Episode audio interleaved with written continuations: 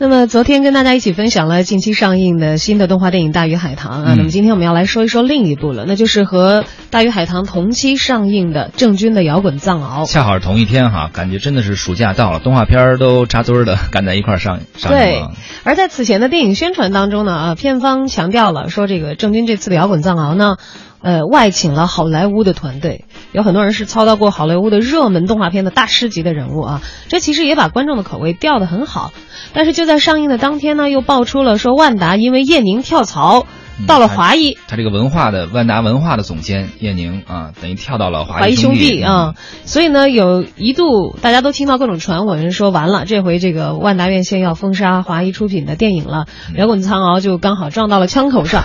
呃，对于这个消息，其实呃因为大家都传的有没有没有眼儿的啊，所以以至于呢，在摇滚藏獒的首映礼当天的记者问答环节当中，郑钧本人也被提到了这个问题。之前有报道说，万达集团因为叶宁先生入职华谊兄弟，所以就是对华谊兄弟的电影在院线的排片上都会封杀。然后，呃，咱们藏獒七月八号不是上映了吗？想问您是不是真的有遇到这种情况？好难回答这个问题，因为我今天也听说这件事儿了，他们也给我看了一些数据，觉得这个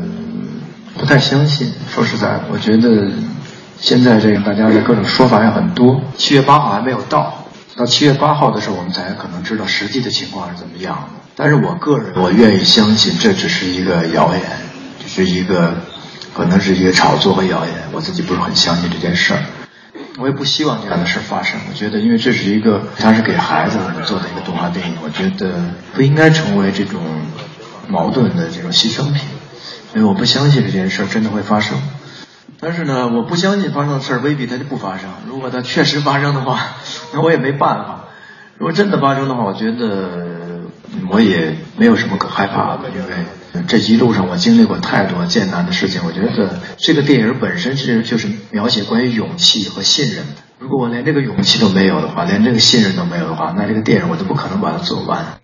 哎，在郑钧这个首映礼上的采访当中听得出来啊，他的信心还是有的，勇气也都是还在。嗯，特别他作为电影的主创，作为这个剧本的或者或者这个原画造型的这个主创者，商业的事情可能他关注的会相对少一些，他还是想做好内容，做好本身动画片本身是最重要的。嗯，但是这个郑钧的信心也不无道理啊。究竟有嗯没有遭到万达院线封杀呢？当时才七月七号啊，他不知道。是，但是到了今天已经是七月十二号了，自然已经明了了。所以这件件事情沸沸扬扬，很多人也在呃问万达方面有怎样的回应。在昨天，也就是七月十一号的上午九点，万达。呃，影院在他的官网上发布了公告，称封杀这件事情纯属无稽之谈。周末三天，万达院线旗下的全部影城都有该片的排片，平均每日排片超过了五百场，否认了遭封杀这个传闻。而摇滚藏獒的这个初上的那几天呢，啊，郑钧音乐圈里的好友也都是大家不遗余力的为他摇旗呐喊、站台，还有这个包场支持这个电影的票房，